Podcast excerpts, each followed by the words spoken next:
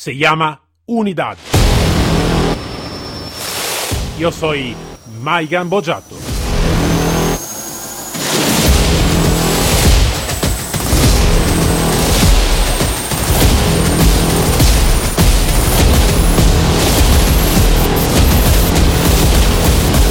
Unidad K9.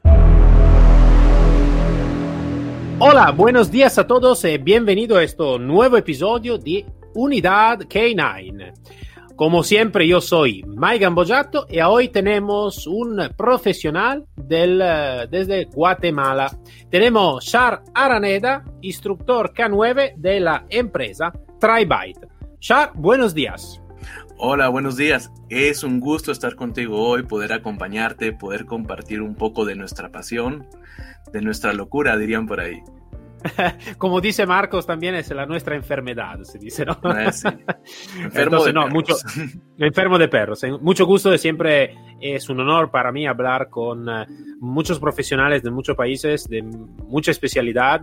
Y como digo siempre, tú hace que este podcast puede, puede llegar a, a- a dar a conocer un poquito el, el mundo y la cultura de los K9. Entonces, eh, agradezco siempre eh, la, la presencia del, del profesional que de hecho es lo que van a crear realmente el podcast.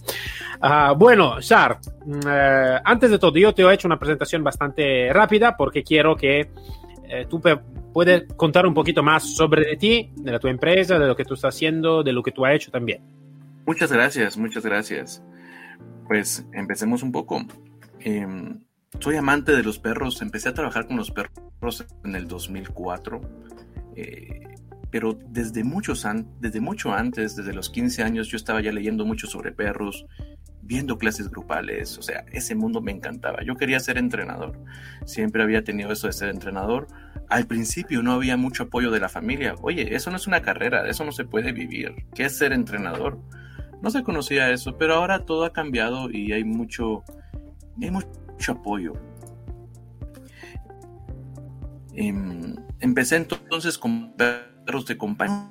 Un momento pude aprender en un, en un campamento que tuve en el extranjero que es el clicker. Y, y el clicker vino a cambiar mi vida. El clicker vino a cambiar mi vida y lo quise empezar a experimentar en otras áreas del entrenamiento de perros, no solo en los perros de compañía. Me empecé a meter en los perros de deporte, los perros de deporte de trabajo, ahora conocido como IGP, por ejemplo, y esto me llevó también a la protección civil, a la, a la protección funcional, y es donde pude tener participación en empresas de seguridad en Guatemala, em, con clientes privados, y también fui instructor en el ejército de, de Guatemala. Participamos en la unidad canina especial, estuve como instructor dos años, lamentablemente tuve que pedir mi baja por un problema familiar muy fuerte. Y fue una experiencia muy bonita, fue una experiencia donde conocí mucho y pude adaptar un nuevo, una nuevo, un nuevo sistema de entrenamiento a los perros, buscando su bienestar y al mismo tiempo mejorando su funcionalidad operativa. Actualmente tenemos esta empresa Strike Bite donde buscamos fusionar dos áreas, el, el adiestramiento canino funcional en seguridad con técnicas de defensa, de defensa personal, como es el CAPAP, como es Krav Maga. Es lo que buscamos con nuestros clientes, donde tienen que, que practicar y aprender esta metodología de trabajo para tener, para llegar a los estándares adecuados que buscamos. Vale, vale. Entonces, eh, como en realidad eso es algo en común que voy a encontrar con todos los profesionales que esta enfermedad, como hemos llamado antes, empieza desde muy joven, ¿no? Entonces, de la pasión y todo. Y, eh, y después va a continuar por, por toda la vida, en realidad. Eh, Creo que no se apaga casi nunca, ¿no? Esta tipología de pasión. Y, eh, y después, claro, tú has hecho una carrera que no solo ha sido pasión, ha sido de verdad un trabajo. Um, ¿Cuáles son tu me mejor éxito que ha tenido en este campo, en esta profesión?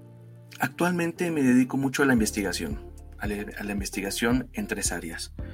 En las ciencias del aprendizaje, en las ciencias forenses y en la rehabilitación de problemas de agresión. Eh, trato de desarrollar nuevos sistemas de trabajo donde podemos mejorar nuestra, nuestra operación con el perro, nuestras metas con el perro. A veces hay lugares que tienen la suerte de tener muy buenos perros y por lo tanto las técnicas tradicionales basadas mucho en estímulos aversivos funcionan bien porque el perro lo tolera bien, el perro es muy inteligente. Pero ¿qué pasa con estas unidades caninas que no pueden invertir en perros caros, aceptan donaciones, aceptan crianzas de perros de ciertas razas, pero no con las líneas correctas?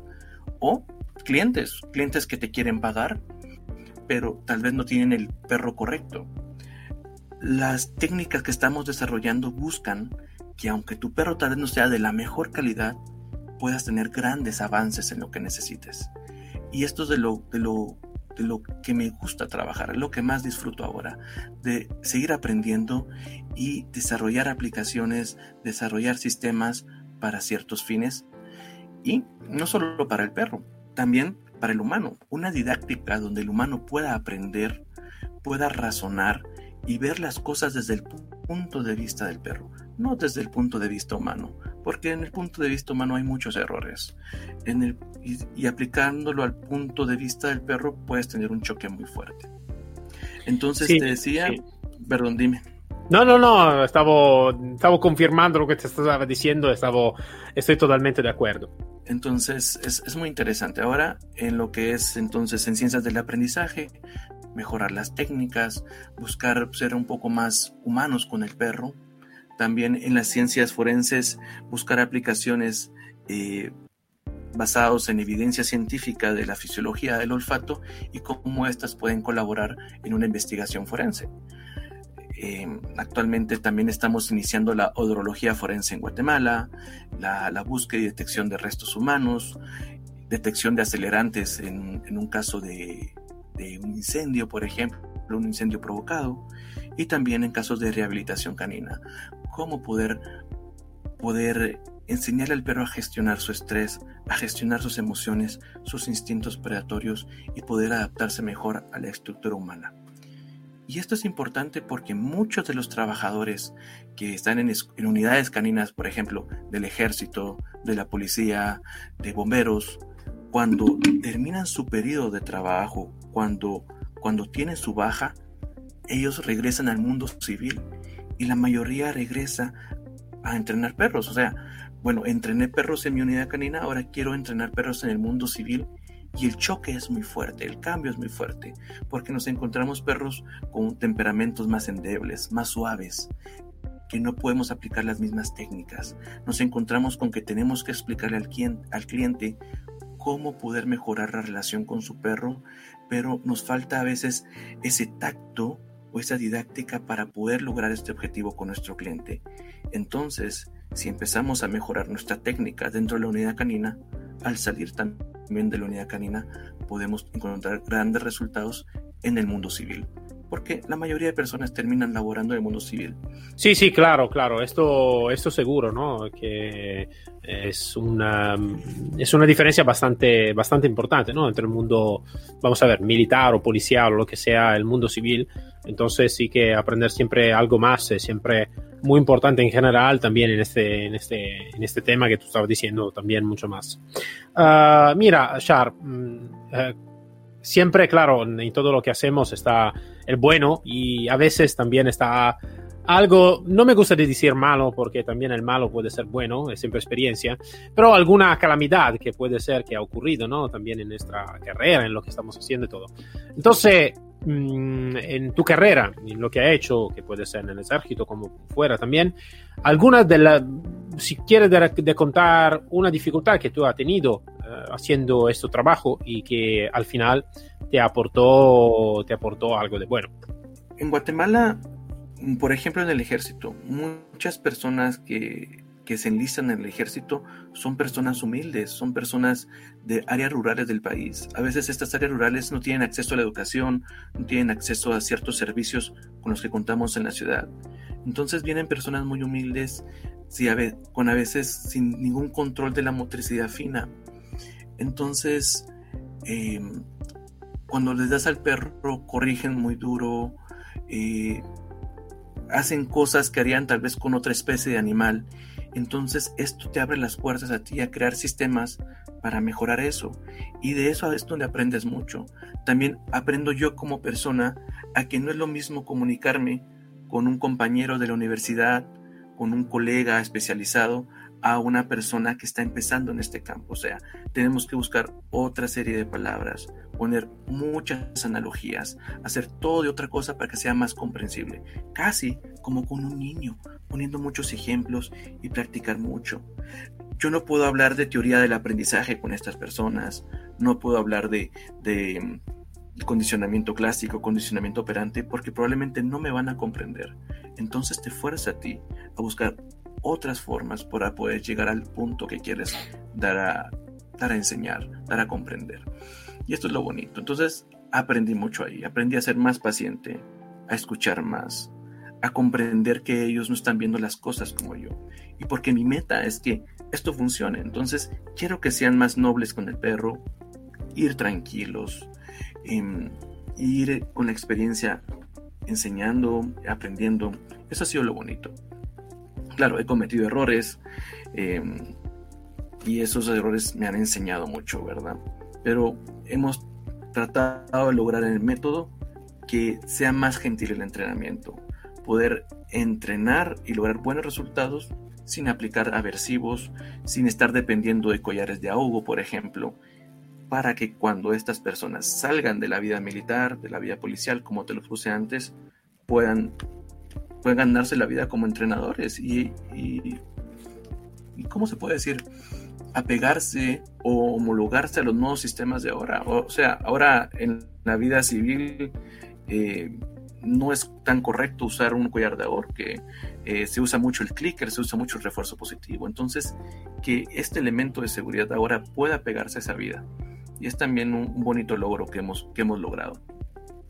Sí, al final lo que habéis hecho, habéis creado cultura realmente, porque mm, llegar también y no estar, eh, lo que se dice a veces, no dogmático en, uh, en, lo que se explica, en lo que se dice, ma uh, estar listo ¿no? a, a, explicar más con otra palabra, en otra situación y dar a comprender realmente lo que es, creo que es un logro muy, muy importante. Entonces, sí, estoy de acuerdo.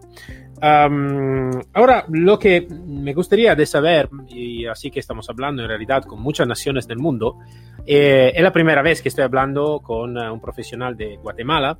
Entonces, lo que me gusta de, de conocer más es la visión, la percepción que está que tienes el, el, pueblo en Guatemala, el ejército o eh, entre vosotros también sobre el tema de los K9. Entonces, ¿cómo, ¿cómo está percibida la unidad de trabajo? ¿Cómo está percibido esto aporte policial y también de ejército de la unidad K9? Guatemala tal vez ha estado abandonando un poco el tema de trabajo en aplicaciones de rescate, en aplicaciones de seguridad eh, Guatemala se podría decir que reúne cuatro fuerzas operativas. Reúne lo que es la Policía Nacional, el Ejército, los cuerpos de socorro y las policías municipales. Eh, la Policía Nacional tiene mucho apoyo para los perros de detección y, y, han tenido mucho entrenamiento, tienen excelentes perros y han hecho una gran diferencia en el refuerzo de la seguridad pública a través de los perros de detección. Pero tienen unidad de perros de intervención, de perros... Eh, por otro lado, el ejército eh, sí está teniendo este entrenamiento, está teniendo el entrenamiento de perros de rescate, perros de seguridad, perros de detección. Em, a nivel personal, y perdón si algún, algún miembro del ejército escucha esto, siento que donde ha habido un poco de problema en el ejército es que hay cambio de autoridades muy seguido. Entonces, no se puede seguir con un programa, cambian los jefes, cambian los encargados de la unidad, cambian los tenientes que están encargados, cambia el coronel que está manejando todo el proyecto, cambian, cambia, entonces casi es empezar desde cero. Y creo que, opino yo que lo ideal sería dejar un programa a largo plazo con personas específicas para que se desarrolle de una forma idónea. Pero Creo que es parte de la organización del ejército que estos cambios se dan en muchas áreas del ejército, no solo en la escuela canina. pero es una opinión muy personal de la experiencia Va, que yo te digo, Charles, lo que tú me dices es uh, algo que estoy también escuchando ser un poquito compartido, en realidad un poquito en todas las naciones, también aquí en Europa, donde realmente a veces lo que ocurre es que uh, también la, la, la, el empleo de la unidad K9, ¿no? un poquito el trabajo y todo, tiene mucha influencia del comandante del mando que está en este momento, ¿no? Si es un mando donde, te hago un, un ejemplo muy sim simple, ¿no? Si yo soy el coronel y me gustan los perros, sí que la, la unidad K9 sube. Si realmente el perro no me gusta, puede ser que baja un poquito de importancia, de recursos y todos. Yo creo que Uh, la unidad K9 en realidad en todo el mundo, porque tampoco aquí en Europa para mí no está disfrutada, siempre en el sentido bueno, disfrutada como palabra, no está disfrutada correctamente, creo que está al 30% de lo que es la potencialidad real. Eh, creo que sí, se necesita un protocolo, un, una, una visión donde realmente se va a emplear correctamente la unidad K9 por la potencialidad que tiene. Estaba en un estudio, ya lo he dicho también en otro episodio, donde se dice, eh, leí este libro, que eh, sobre el perro de trabajo, ¿no? Y estaba una estadística que dice, un policía puede tener frente, puede ser a, un, otro, a un otro hombre. Un policía con perro puede tener frente a cinco hombres, si no más. Eh, o, ejemplo, en la detección, a hoy no está ningún, ninguna herramienta tecnológica que puede llegar a encontrar el olor específico como puede ser la nariz de un perro. Entonces ya solo estos son datos, no es como decir, ¿no? Algo de no sé qué. Es algo de muy concreto donde ya solo esto necesita quedar a pensar todos los mandos y todas las personas que pueden poner recursos a la, la, unidad K9, que es una, una, una unidad muy importante.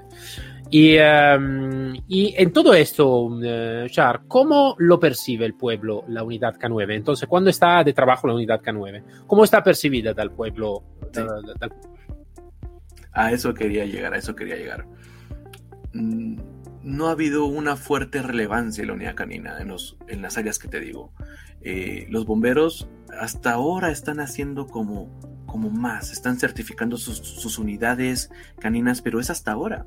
O sea, no lo, no lo, habían hecho antes los cuerpos de socorro. Y las policías municipales, estamos entrando a través de las policías municipales presentando nuestro proyecto para que puedan tomarlo en cuenta y considerar que es un gran elemento, un gran aporte a la seguridad de los ciudadanos.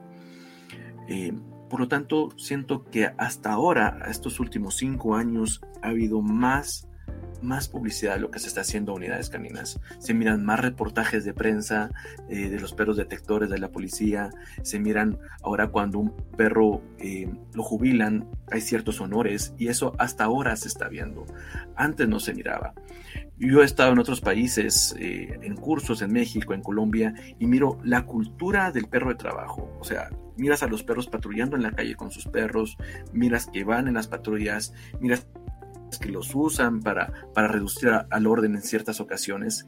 Y eso no se mira en Guatemala.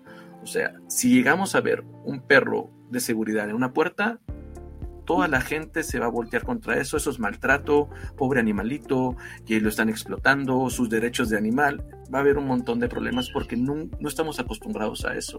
El, también el ejército hace una campaña muy interesante va a ciertas comunidades del interior del país y hace demostraciones con los perros de las habilidades, saltos, trabajo con traje, etc. Para también llamar la atención del pueblo, ver, ver el trabajo del ejército a través de los perros. Los niños pueden pasar a tocar a los perros, es muy divertido, es muy bonito.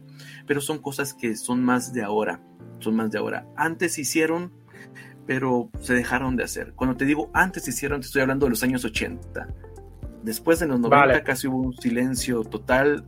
La temporada del 2000 al 2010 también. Y es hasta ahora que esto se recupera más, se evidencia más. Las empresas de seguridad también están regresando a los perros. Las empresas de seguridad privada olvidados de los perros. Yo todavía de pequeño me acuerdo haber visto perros rondando pero es hasta ahora que se está viendo de nuevo la participación de las empresas de seguridad, la inversión que está viendo y gracias al Internet. O sea, ahora están viendo videos, están viendo eh, foros donde la, la, aplicación de los perros. Entonces están viendo que pueden tener una utilidad y hay un mercado para nosotros, hay un mercado para las personas que nos interesan los perros, nos gustan los perros de trabajo y podemos ofrecer una variedad de servicios, desde seguridad personal, seguridad de escolta, y perros detectores en diferentes áreas. Entonces hay mucho mercado ahora. Antes no lo había. Y lamentablemente siempre están tal vez personas o empresas que no están jugando limpio. Eh, hacen, cubren eventos, cubren eventos deportivos, pero tú sabes que el perro no está entrenado, o sea, es un perro sin control, es un perro, usan lazos, usan lazos en vez de correas especiales, collares especiales, usan lazos con un nudo, o sea, te das cuenta de que no hay control, que solo están ahí para, para justificar o aparentar algo. Entonces, el día que haya un evento real, el día que de verdad se desate algún problema de seguridad, no van a poder intervenir. Y puede haber un accidente, puede haber un accidente muy grave. Entonces, como, como futuros, bueno, recomiendo a todas las personas que actualmente están en seguridad que pueden ver esos rumbros esos rubros de trabajo regresar a la vida civil. Pero hay que hacerlo bien, hay que hacerlo de una forma ordenada, con una buena metodología, saber explicar esto al cliente y poder demostrarlo con un trabajo con sus perros. Yo creo que también hacer algo de profesional, también esto va a ayudar también la cultura, ¿no? Porque claro, si yo hago un trabajo profesional y todo, es claro que va a crecer también la cultura en general y me van a notar más. No digo a mí, pero en general a la unidad la van a notar más. Sí. Y lo que tú dices, claro, es, eh, es interesante. En realidad, lo, lo, que te puedo también decir es que también aquí en Europa, donde se supone, se supone que la cultura de los K9 ya está más desarrollada, imagínate en países como Alemania, Francia y todo, o en Italia también, donde trabajé por mucho tiempo. Y, en realidad mucha gente todavía está ahí diciendo, oh, pobrecito el perro, no necesita que estar ahí, bum, bum, bum, bum. Entonces, esto también es bastante común, esto es un desconocimiento de la realidad del perro, que en realidad casi todos los perros son perros de trabajo, entonces sí que les gusta más de trabajar que estar en su sofá todo el día, ¿no? Pero esto, esto es algo de así, eh, nada. Pero esto me, me encanta de saber que están personas como tú que están desarrollando todo este tema y desde muy poco tiempo, porque de hecho hasta el 2010, son, después son 10 años, es muy poco, es muy joven como, como todos, ¿no?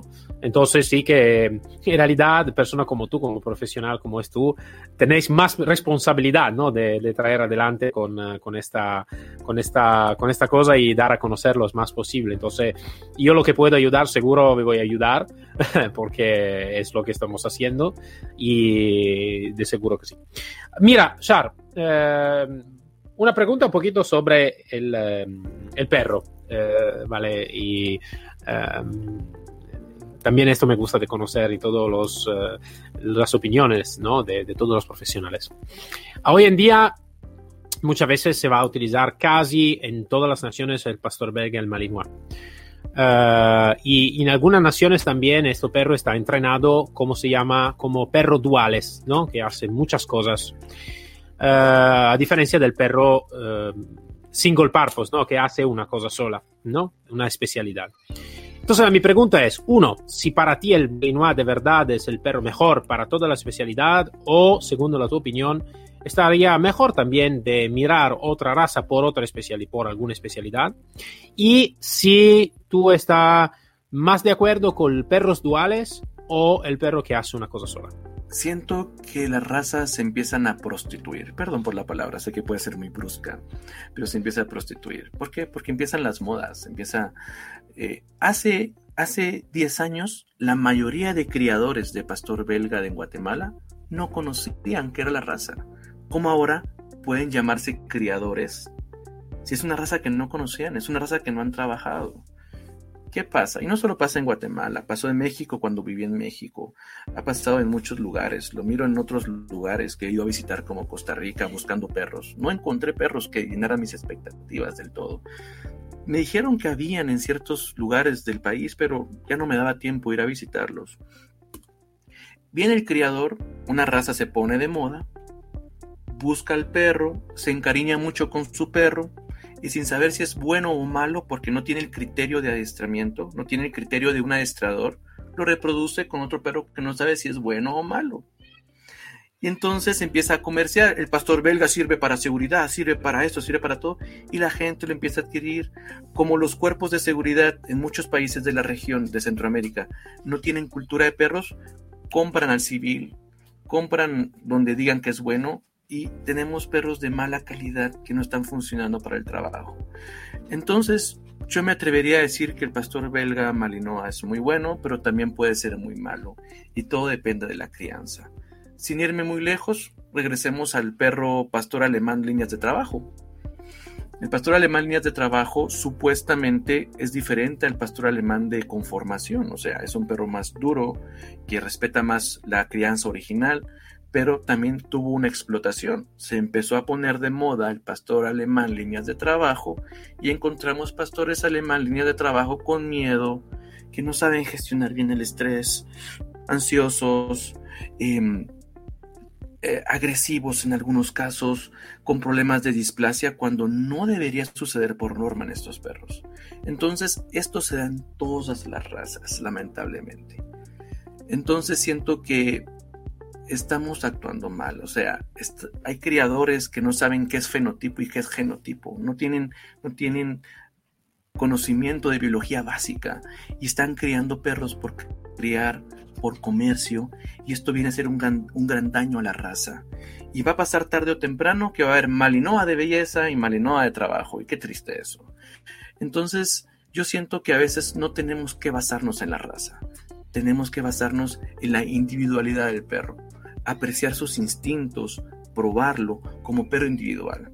Porque puedo tener un labrador con muchas buenas cualidades como un labrador sin ninguna cualidad. Puedo tener un holandés con buenas cualidades y un holandés sin cualidades. Entonces, tengo que ser muy selectivo, conocer bien a los padres, probar a los padres. Si el perro es cachorro, de nada me sirve el cachorro, porque el cachorro presenta cambios biológicos en su crecimiento pero los padres ya están formados y me dan una mejor idea de qué voy a esperar con mi cachorro. Y yo en lo personal prefiero adquirir perros adultos, perros de un año y medio en adelante. Me gusta más porque sé con qué estoy trabajando. Puedo hacer diferentes pruebas. En nuestro programa de trabajo tenemos diferentes pruebas de, cómo el perro gestiona el estrés, eh, cómo el perro puede racionar hacia, alguna, hacia algún evento que le podemos poner. Y eso me aprecio más al perro. A veces yo no quiero perros, perros con instintos fuertes, o sea, mucha presa.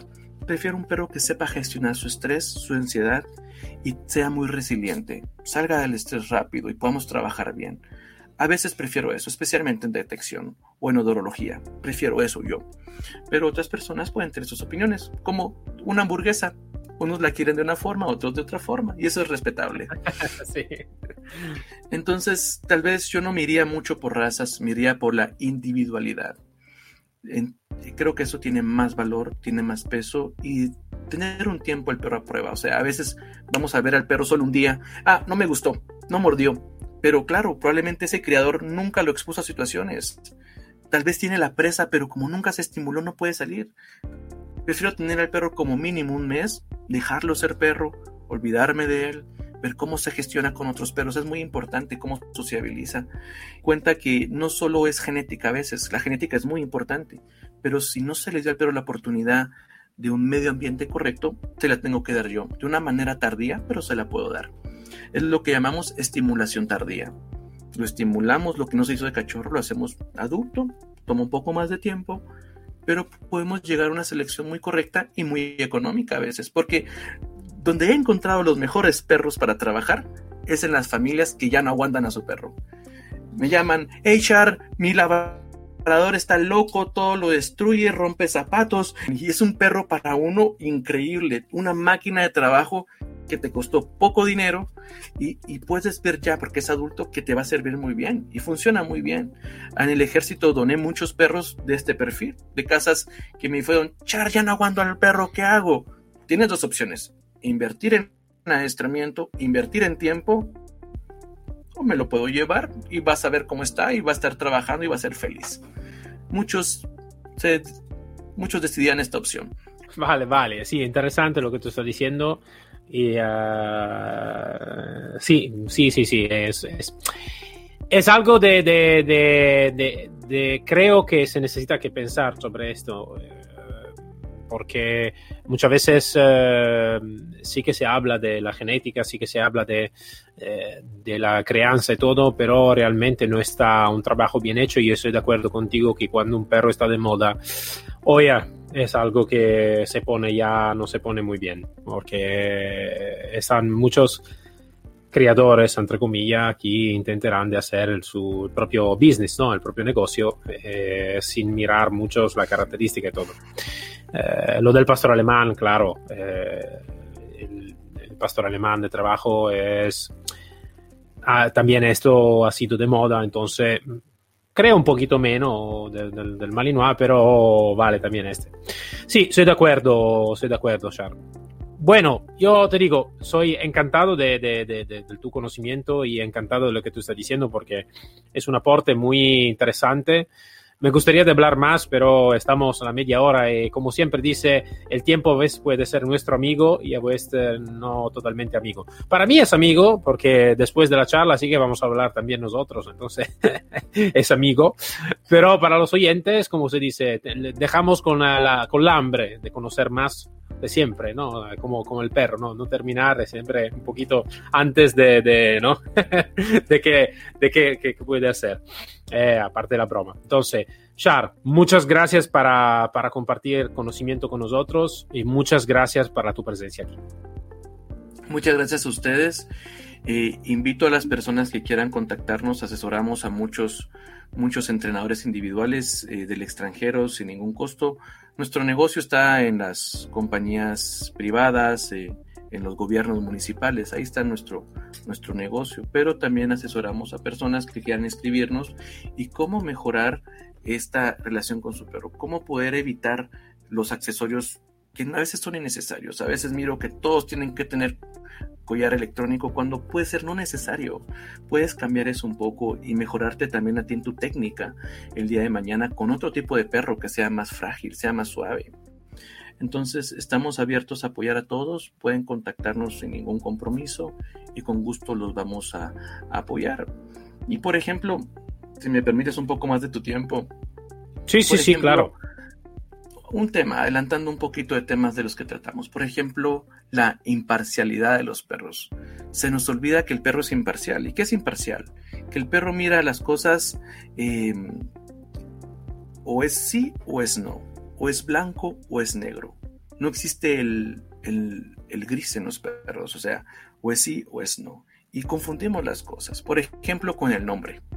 Un perro que se llama Max nosotros como humanos somos antropomorfos, damos cualidades humanas. Entonces, suponemos que el perro entiende que Max es su nombre, es su título. Y entonces empezamos, Max no, Max, Max, castigo.